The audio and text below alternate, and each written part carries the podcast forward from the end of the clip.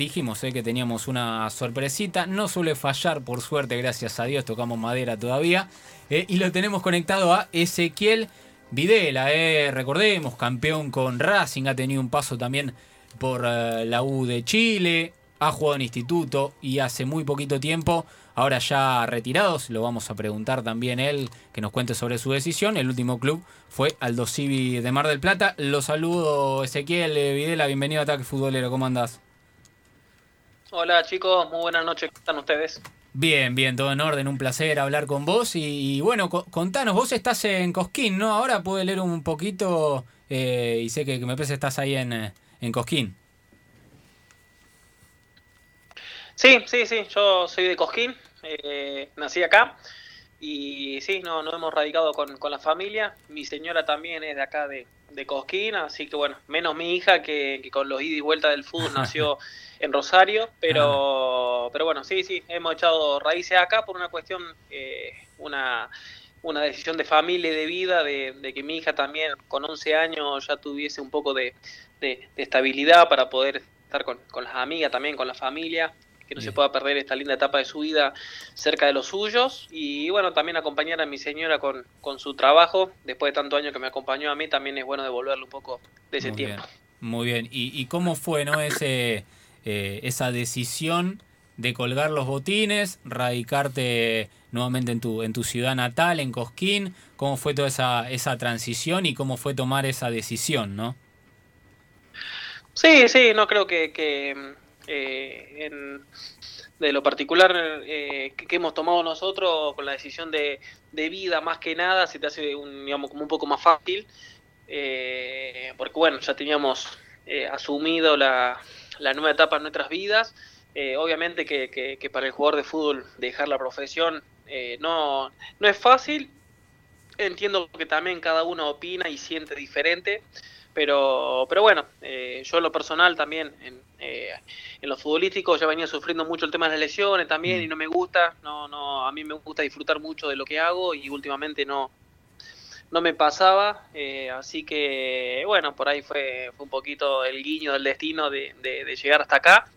y bueno, volver al, al, pueblo y a la ciudad de, de uno es lindo, eh, por una cuestión de que, bueno, se, se, vuelven a vivir muchas cosas que de chico uno ha dejado, se vuelve a rozar el día a día con, las personas y con la gente que uno quiere, con los amigos, con la familia. Eh, yo, digamos, yo personalmente eh, disfruto mucho el, que si una mañana tengo muchas ganas de tomar mate con mi mamá, voy a la casa, lo hago, lo disfruto de esa manera porque, porque bueno, como muy pocos saben, porque todos conocen el Videla de primera, pero bueno, yo a, a, los 13 años me fui a Rosario, a, la inferior de Rosario Central, entonces muy de chico yo me, me fui de acá, pude disfrutar muy pocas cosas, eh, y bueno, y, muy convencido con la decisión que te decía, de, también de acompañar eh, a mi señora en su, en su rubro, que de hecho mañana está inaugurando su, su local de, de trabajo, así que estamos muy contentos con eso, y bueno, eh, por iniciar una nueva etapa. Todavía no tenemos en claro muy bien en qué, pero lo estamos buscando y ojalá que, pronto podamos hacer algo nuevo. Bien, si, si querés decir el nombre de, meta el chivo, meta del el local, nos escuchan también desde Córdoba, así que no hay problema, ¿eh? Ah, bueno, bueno, sí, no, es un, es un centro estético, se llama Mandala, así que, bueno, muy contento, la verdad que, muy contento porque, porque bueno, porque costó, eh, ella esperó mucho tiempo eh, su, su, lugar y, bueno, entiendo que también la situación del país no es fácil y hoy poder inaugurar un local, eh, una obra nueva, la verdad que, que, yo personalmente le doy muchísimas gracias a la, a la vida eh, y bueno, ojalá que pueda disfrutarlo como yo he disfrutado de mi etapa como, como jugador de fútbol, nada más que eso pido. Bien, bien, bueno, ojalá que ojalá que le vaya bien en este emprendimiento nuevo. Y, bueno, muchísimas gracias. Muchísimas gracias. no, de nada. Y, siguiendo, ¿no? Con esto de que contabas, de que por las lesiones tuviste también como que fue un atenuante a tomar eh, esta decisión, capaz temprana, ¿no? A tus 32 años. Eh, pero seguís viendo mucho fútbol o sos de quizás de esos que por un tiempo dicen, bueno, por un largo rato eh, dejo un poquito el fútbol de lado, me dedico más a mi familia y la verdad que los partidos que capaz antes me gustaba ver, ahora los dejo. Eh, sí, la verdad que me está pasando eso. Yo dejé el fútbol en junio del año pasado. eh, después del paso por, digamos, por Aldo Civi, que, que, bueno, que lo escuchaba ustedes que, decían sobre eso. Y, la verdad que, sí, al principio estuve muy alejado del fútbol. Eh, a nivel, digamos, profesional y, local porque acá en Coquín había muchos amigos que me invitaban a jugar el fútbol y bueno, tenía ese, ese pequeño rechazo en, eh, eh, digamos, hacia la pelota, porque algo que, no quería en ese momento y bueno, a final del año pasado yo empecé a jugar con, con mis amigos, una forma de, de, digamos, de divertirse, desconectarse un, poco, ningún tipo de torneo ni nada. Mm. Y, la verdad que este año también, con el tema de la pandemia y todo, se me vino un poco, eh, se me volvió a ir un poco la gana del fútbol también. Y lo que me pasa a mí, que es muy particular, es que no me gusta ver mucho fútbol ahora porque no, no soy muy amante del fútbol sin, sin gente. Eh, ah, todo me resulta, digamos, todo me resulta forma de entrenamiento. Eh, aburrido, eh, pero bueno, ayer por ejemplo de Copa Libertadores vi un ratito a Boca y sinceramente habré visto 15 minutos. Y, sí me pasa eso, me pasa que, que, no lo veo con el entusiasmo o, esa adrenalina que te generan a veces los partidos de Copa Libertadores y demás, pero bueno, son puntos de vista eh, de, cada uno. Por eso te digo de que no disfruto mucho. Hoy en día tampoco juego al fútbol, si bien digamos, es, una, es, una, actividad que no se puede hacer. Pero sí estoy jugando mucho al pádel con mis amigos y es un deporte que siempre me gustó. Así que bueno, ahora que tengo tiempo lo, lo hago, lo disfruto. Reniego porque obviamente estoy aprendiendo muchas cosas. Pero, pero la verdad que un lindo ambiente y nada, haciendo cosas nuevas. Seguramente más adelante eh, haga el curso de técnico, eh, no para hacer algo profesional, sino más bien para hacer una escuelita y demás aquí en Coquín. Así que bueno, apuntando eso. Y hablando un poco de lo que fue tu carrera, ¿qué tal? Ezequiel Pablo te saluda. Eh, Hola, ¿qué tal? Debutaste en el 2009, si el dato no me falla, y te retiraste en el año pasado, junio del 2019. Estamos hablando casi de eh, nueve años en el fútbol, más o menos, con nueve equipos en tu, trayectoria, has tenido mucho rodaje, eh, más que nada en Racing, pero todo ir pasando en estos equipos, ¿sí? importantes equipos eh, a nivel provincial o a nivel nacional en algunos casos, ¿qué te fueron dejando hoy en día ya a un año de haberte retirado, con toda la pandemia para pensar, como bien dijiste, para superar el fútbol? ¿Qué te ha dejado todos los equipos donde estuviste, dónde estuviste mejor o, qué cosas rescatás de tu carrera como futbolista?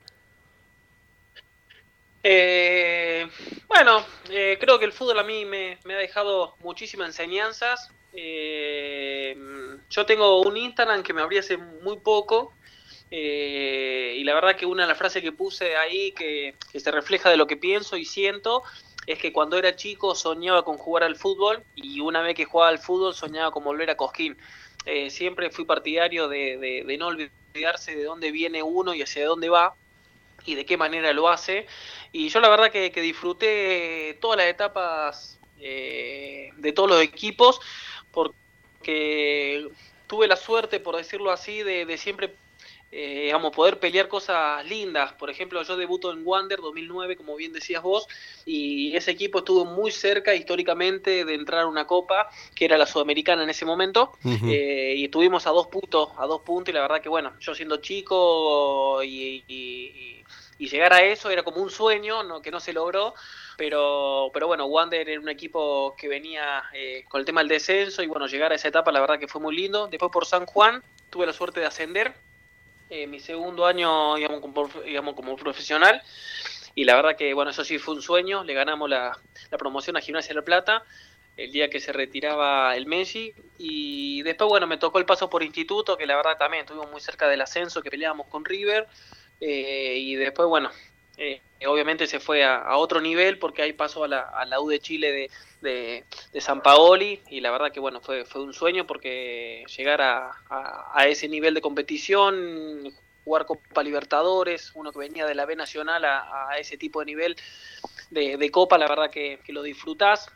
Yo llego a la U de Chile y a las dos semanas me voy a Japón, a la Suruba Van y la verdad que bueno, era, era todo nuevo, y sí, por el paso de Racing, por ahí el que más conocen todo, eh, sí me tocó descender con Colón, pero bueno, considero que también fue algo injusto por el, por el campañón que había hecho ese, ese equipo ese semestre. Eh, nada, para la vida me han dejado muchísimas cosas, muchas amistades, eh, a nivel personal, el fútbol, de la forma que, según de la forma que te lo tomas, te forma como persona también.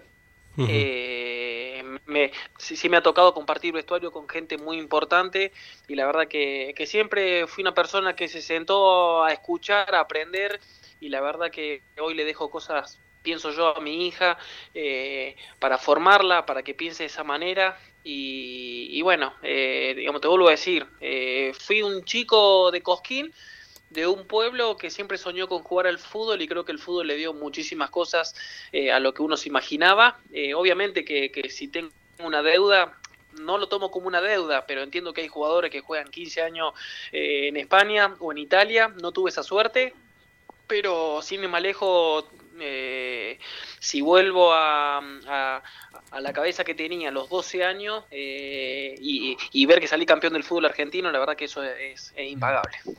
Y hablando justamente de ese, de ese campeonato, eh, la gente te recuerda muy bien, el hincha de Racing eh, te tiene mucho cariño, más que nada todo el plantel también, ¿no? Porque fue algo histórico ese título para Racing. Y, y quiero decirte si hoy en día te lo hacen sentir. Eh, calculo que en Cosquín debe haber bastantes hinchas de la academia, como en todo el país. Y, o cuando salís de viaje a algún lugar, que, que, te ven, que te cruzan, te dicen algo, te, te quieren abrazar. ¿Cómo, ¿Cómo, es ese trato que sí. quedó con la gente sí. de, de Racing? Sí, sí, bueno, eh, uno, uno pasa por etapas buenas y malas por, por los clubes, eh, pero te vuelvo a decir que, que sí, el, el, hincha de Racing eh, no vamos a explicar nada que ya sabemos, no vamos a descubrir nada, entendemos que, que el público de Racing es así, es muy especial, eh, y la verdad que, bueno, tuve la suerte, eh, ya lo he contado, yo perdí a mi, a mi viejo en el año 2009 y, y bueno, él él era de Racing y la verdad que, bueno, creo que fue también una eh, un guiño del destino que llegue a Racing, que, que logre digamos lo que se logró y bueno, yo creo que también le debo una parte a la vida y un, y un poco a mi viejo que seguramente habrá hecho un poco de fuerza. Eh, pero sí, la verdad que, Racing, desde el primer día que me sentí muy cómodo, eh, entiendo de que uno dentro de la cancha eh, rindió, por decirlo así, pero, pero sí, siempre hubo una química muy linda, muy especial desde el primer día y bueno, eh, es algo que, es que hasta el día de hoy me lo hacen saber. Como vos decías, a lugares que voy, que siempre me cruzo un hincha de Racing, la verdad que, que la emoción que te demuestran o, o el amor ese que te demuestran, la verdad que, que, nada, es, es una satisfacción que personalmente siempre me la guardo para mí y, y, más si estoy con mi hija, por ahí mi hija pobre tiene 11 años, es chiquita, al mismo tiempo es grande y nada, se, se emociona, me mira como diciendo, viste, y bueno, eh, es lindo que, que, ella pueda vivir también eso. Eh, el día que salimos campeón tuve la suerte de, de, de, dar la vuelta olímpica con ella y la verdad que bueno, tengo una foto sacada de la tribuna que un hincha me hizo llegar y es una foto que seguramente el día de mañana voy a hacer un cuadrito porque eh, es algo que, que, miro y bueno, se refleja todo lo que uno soñó desde, desde un principio. Eh, yo siempre digo de que, de que dar la vuelta olímpica con mi hija eh, es algo que eh, creo que va a ser uno de los días más felices de mi vida. Pero, pero bueno, después a lo largo de, de, de la carrera también sí me, sí me ha tocado eh, estar con, con, con, hinchas de Colón, con hinchas de Instituto, con hinchas de, de, de Alto Civi, que uno que uno digamos, conoce, que, que, que, uno se cruza y la verdad que, que siempre la, la, la, buena onda. Y bueno, son cosas del fútbol, obviamente. Están los, los, los hinchas de, de, los equipos clásicos que, que, obviamente a veces te cargan o te tiran alguna, algún chiste o y bueno, eh, hay que estar preparado para todo, ¿no? Recién hablabas que te gustaría hacer el curso de entrenador, pero no para ejercer de manera profesional, sino más que nada las infantiles y escuchándote hablar ahora ¿no? de tu, cariño por Racing, la gente también te lo demuestra. Yo te quiero preguntar más a futuro, ¿no? ¿Te gustaría formar parte de Racing, por lo menos en las formativas, en, infantiles, si te llegan a proponer en algún momento? ¿O por ahora lo, que vos pensás sería quedarte en Córdoba y ya está? No, yo personalmente, eh, sí, yo creo que, que, que, me encantaría el día de mañana ejercer una profesión como la de técnico, pero más que nada para la, formación de los chicos. Uno tiene que tomar la experiencia de, de vida y, de lo profesional que, que, ha tenido a lo largo de todos estos años. Yo, yo considero que, que, a los 13 años me fui a Rosario Central, a una de las mejores inferiores del país, y, y sí, yo creo que, que, aprendí muchas cosas que obviamente las pude eh, chupar para el bien de, de, la formación de uno y hoy entiendo que, que, que mientras más grande te haces, obviamente eh, haces como, como, una, digamos, como un rebobinado para, para eso de, las cosas que uno vivió y, son cosas que eh, de algunos coordinadores que me sirvieron, eh, digamos, para la vida. Entonces, sí me gustaría y, sí, no sé si, si, iría a Racing por una cuestión de que no sé, hoy en día no estoy preparado, pero yo creo que se me haría difícil volver a irme de Cosquín. Eh, hoy entiendo de que la decisión que tomo creo que va a ser para el resto de mi vida, por una cuestión de, te vuelvo a decir, los ida y vueltas no, no han generado cosas lindas de conocer ciudades nuevas, de conocer gente, de, de, trabajo, porque no deja de ser un trabajo, pero sí nos trajo tristeza por, por muchos momentos de, alejarnos de la familia, de, no pasar cumpleaños, de no pasar, eh, eh, digamos, los nacimientos de la familia, eh, las fiestas a veces. Entonces, yo creo que no, no elegiría vivir otra vez eso, de estar otra vez lejos de la familia, de, la, de, los seres queridos, de los amigos. Por eso lo veo difícil el día de mañana trabajar para un club, pero sí lo veo posible trabajar acá en Coquín con una escuelita y escuchándote, ¿no? justamente que, te gusta, parece mucho el tema de meterte en lo infantil, ¿no? en la formación de los chicos, yo quiero preguntarte por tus inicios también en el fútbol. Eh, sé que lo, bueno, hiciste todas las inferiores en Rosario Central y quisiera preguntarte cómo fue que cuando te llegó el momento que te dijeron, bueno, siquiera hasta acá llegamos en Rosario Central, vos eras muy joven, 21 años, encima justo con tu nena en camino, por lo que puedo leer una nota. Eh, ¿Cómo es eso? ¿A vos te apoyó en ese caso el club? Eh, porque hay muchos chicos, ¿no? Realmente que en algunos momentos quizás 21, 19 años se queda sin club y no saben qué hacer. En ese momento vos en Rosario Central tenías un apoyo de parte de la institución para saber eh, cómo, cómo continuar tu vida también, obviamente, porque no solamente todo es fútbol. Eh, yo de los yo tuve ocho años en la inferior central y la verdad que fueron ocho años muy lindos donde aprendí muchísimas cosas me, me, me tocó me tocó compartir eh, con, mucha gente que ha llegado al fútbol y con gente que no. Y la verdad que hoy tenemos un grupo de WhatsApp con, con 30 y algo de chicos que la verdad que hasta el día de hoy nos emocionamos como, como aquella vez, por allá por el año 2002, 2003. Eh, y la verdad que, mira, justo se me dio que yo quedo libre un junio en Rosario Central y bueno, hacía, hacía 3, 4 meses que había perdido yo, viste, digamos, con la muerte de mi papá y la verdad que era una etapa muy difícil y bueno, cuando me llegó la renovación de, del contrato me dijeron que no me iban a tener en cuenta y la verdad que, que, fue un momento muy duro en mi vida porque te vuelvo a decir, tenía a mi nena nacida de, de, de dos semanas le venía con la muerte de mi viejo y la verdad que recibir esa noticia fue muy duro para mí.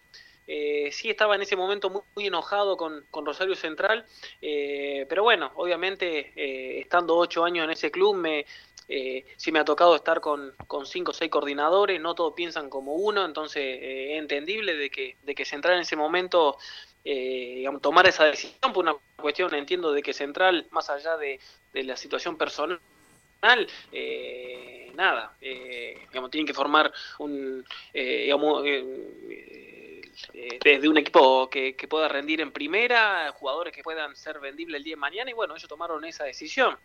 sí me hizo enojar cuando yo, por ejemplo, le hago un gol con, con Aldo Civi a Central, eh, lo grito, pero no por una cuestión de central, yo lo grito por fue un gol mío y soy un jugador que no hace muchos goles. Y sí recibí mensaje de, de, directivo, de amigo de central, que le, había dolido esa, esa imagen que yo gritara el gol y no, yo digamos, fui muy sincero que no, no grité el gol en contra de Central, sino que era a favor de, digamos, de los civi. No le hice seña a la gente, ni lo, si lo grité a la gente, ni nada.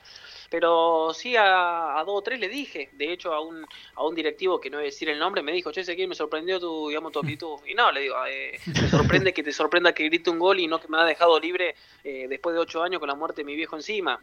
Entonces hay cosas que a veces la gente no, no recuerda o, o, mejor dicho, se quieren olvidar de las cosas que, que, que se quieren olvidar y no de otras. Te vuelvo a decir, no tengo nada en contra de Central. Hace un tiempo atrás tuve la chance de ir y yo elegí no ir porque, porque nada, porque consideraba de que no era el momento, de que no le podía dar a Central y lo más fácil para mí hubiese dicho decirle que sí, ir a ganar plata y, digamos, no jugar. Y sin embargo le dije, le digo, hoy no tengo nada para darle a Central, eh, entonces no prefiero ir. Eh, pero te vuelvo a decir, no, no, no tengo con rencor con nadie, pero, pero nada, sí, sí me duele que no se hayan fijado en la situación que uno estaba, pero, pero lejos de, tener rencor hacia, hacia un club que me ha dado tantas cosas durante ocho años. Bien, bien. Bueno, estamos hablando con Ezequiel Videla, aquí en el aire del Club 947 en Ataque Futbolero. Eh, nombraste en un momento esto, obviamente, de, la, de las inferiores de Central, vos sos categoría 88. Y si no recuerdo mal, eh, compartiste con Angelito Di María, ¿no? ¿Puede ser? Sí, sí, esa 88 de Central fue una categoría, a mi criterio, muy buena. Eh, con Angelito eh, fuimos muy apegados porque eh, yo cuando llego a Central estaba, por una cuestión obvia, estaban los chicos que jugaban en la AFA y los que jugaban en la Liga Rosarina. Y, nada, yo los primeros casi dos años en Central, yo llego con a fines de la novena. y bueno, octava y séptima te puedo asegurar que prácticamente jugué siempre en la Liga Rosarina. Mira. Eh, y bueno, con, digamos, con Angelito compartíamos eh, ahí. Eh, justo se dio después de que, bueno, de que llega Sof a la primera de Central y a mediado de, séptima división, casi sexta, Angelito lo hace ni entrenar a primera porque le gustaba. algo que tenía Sof era que miraba más a los jugadores de Rosalina que de AFA porque él siempre sostenía que era muy fácil ir a ver a los de AFA, pero no hacía lo de ah, Rosarina. muy bien. Y bueno, le gustó, sí, sí, la verdad que sí, uno de los viejos más sabios que, encontré en, mi carrera y, nada, lo, hace subir Angelito a primera y Angelito, créeme que está en unos 5 o 6 entrenamientos, no volvió a bajar más, no lo vimos más y empezó, bueno, a jugar en primera eh, y le fue muy bien y bueno, al poco tiempo se fue para, para el Benfica. Pero en esa categoría estaba Angelito Di María, eh, estaba eh, Caraglio puede ser. Yacaré Núñez, castellano, estaba Milton Caraglio, estaba eh, Emilio Vecchio, eh, estaba Burdizo que llegó al final, Guillermo, después estaban los Messi García, el arquero y el 3 que ahora están eh, en Europa. Eh, bueno, ahí había, fuimos muchos los jugadores que tuvimos la suerte de llegar a primera y hubo tantos otros más que para mí jugaban muy bien, no tuvieron la suerte de llegar, pero bueno, digamos, como te dije antes, hoy tenemos el grupo de WhatsApp, se ha hecho un, grupo muy lindo y la verdad que una vez al año nos juntamos a comer un asadito si se puede y la verdad que, que lo disfrutamos mucho porque hay mucha historia, hay muchos momentos de hecho, el día que yo me retiro, le mando un, uno, eh, eh, uno de los mensajes del grupo fue eso, que le agradecía a ellos porque yo no me olvido haber llegado con, digamos, con 13, 14 años a Rosario y que mm. ellos me hagan parte de, de, la familia, de las casas, porque hay una realidad que no, digamos, nos a comer, que nos sacaban y la verdad que, que eso es algo que yo digamos, personalmente no me olvido. Bien, y algo también similar, así como con Di María, ¿no? que hoy en día la sigue rompiendo en Europa, ha pasado por los mejores clubes. También te pasó con Paulo Dybala, ¿no? Que presenciaste su estreno, digamos, como profesional, ¿no? En instituto, no, recuerdo ahora contra quién era el partido. Creo que Huracán puede ser. ¿Que debuta? Sí. Sí, sí, con Huracán eh, un 2 a 0 de local, acá en el estadio de instituto.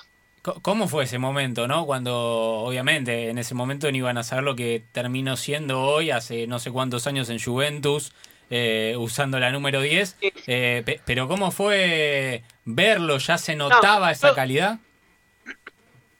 Yo voy a contar una historia que creo que lo saben muy pocos. A ver. Eh, pero es así.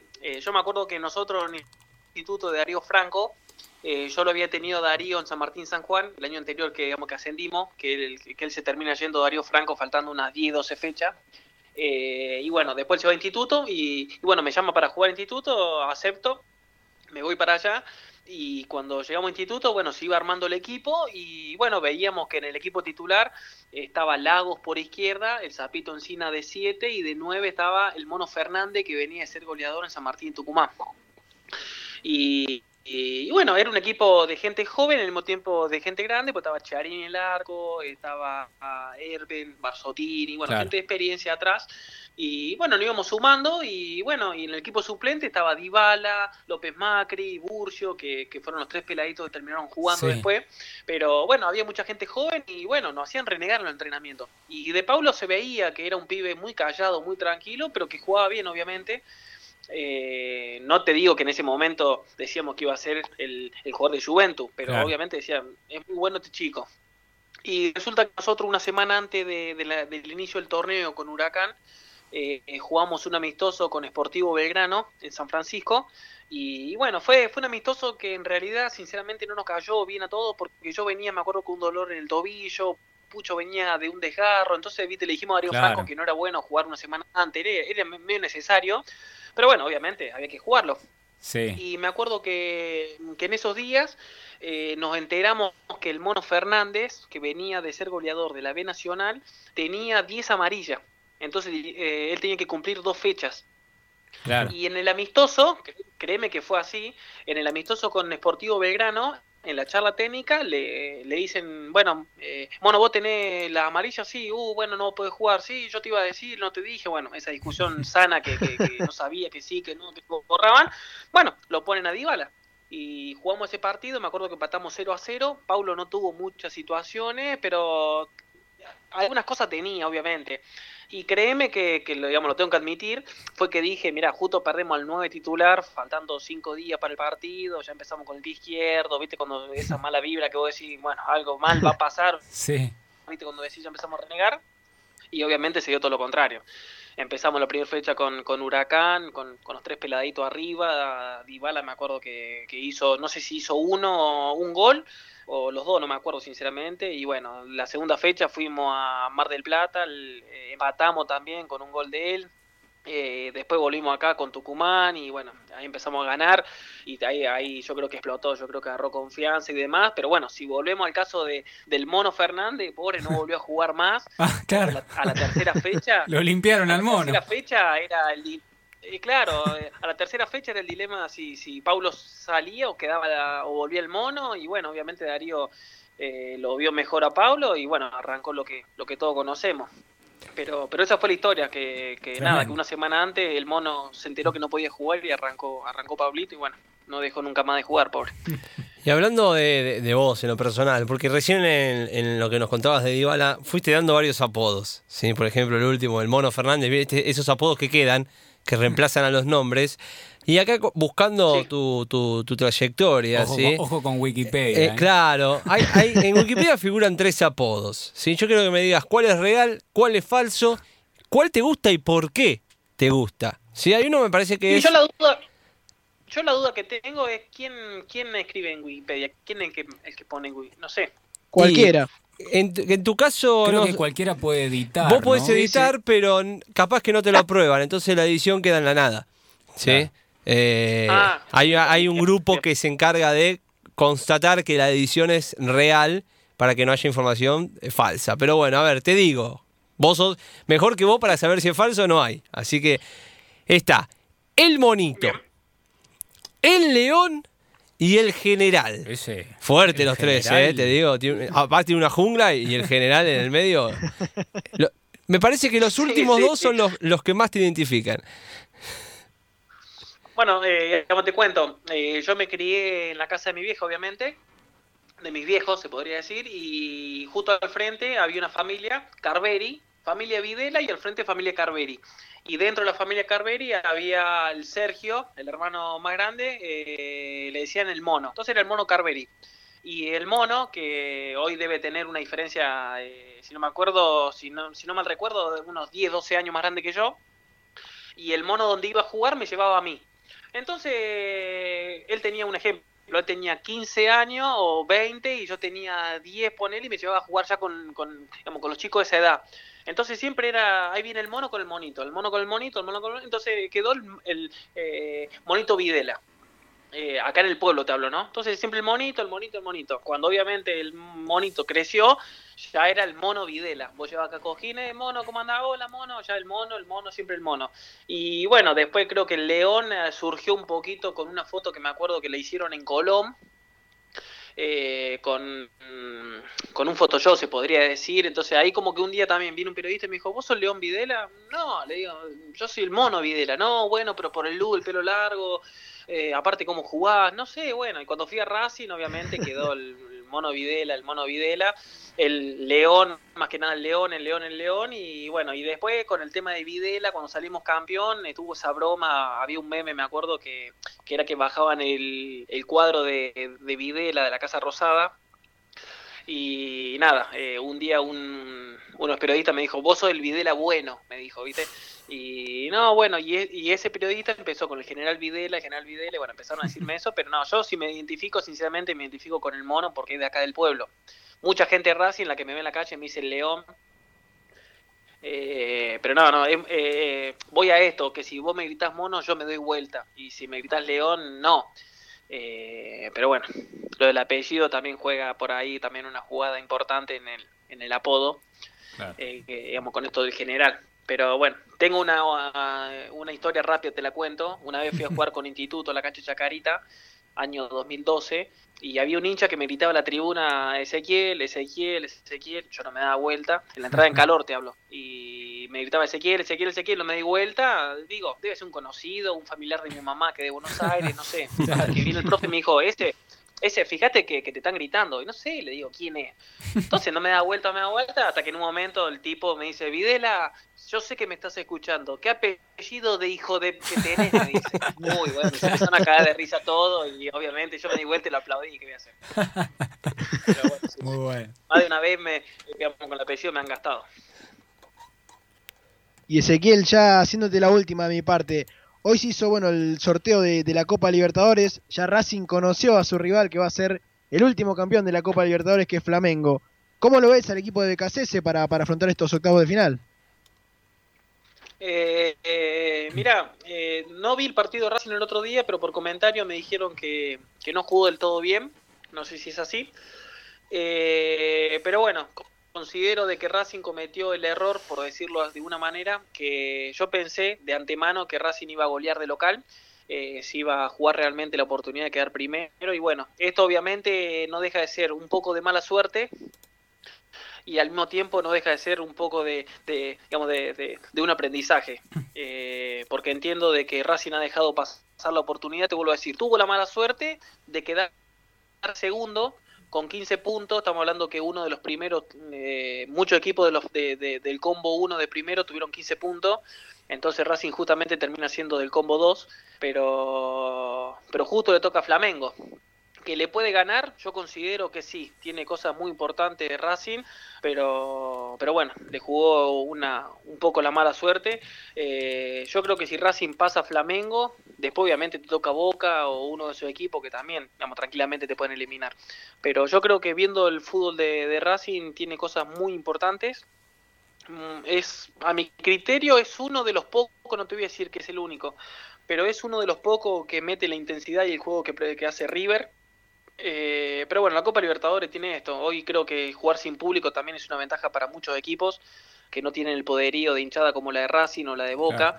Eh, pero, pero bueno, eh, es muy, linda la Copa Libertadores porque estos dos días quedaron demostrados que hasta el último minuto hubo equipos que quedaron adentro, otros que quedaron afuera, un gol a favor, un gol en contra. entonces, bueno, eso es lo, es lo emocionante de la Copa Libertadores. Pero hoy, si vos me preguntás a mí, Racing no es uno de los candidatos a ganar la Copa Libertadores. Vos me preguntás a mí, yo lo pongo a los tres para mí, o los cuatro son Flamengo, River, eh, La Liga y Boca. Eh, y bueno, después obviamente que, para ganar la Copa un poco de suerte se necesita. ¿Quién te dice que, Racing tiene suerte con Flamengo? Por una otra, otra cosa lo elimina y así, así va pasando. Eh, esto no deja de ser fútbol tampoco. Y desde lo motivacional, ¿cómo es Sebastián Se Tengo entendido que vos compartiste con él en U de Chile, Ezequiel.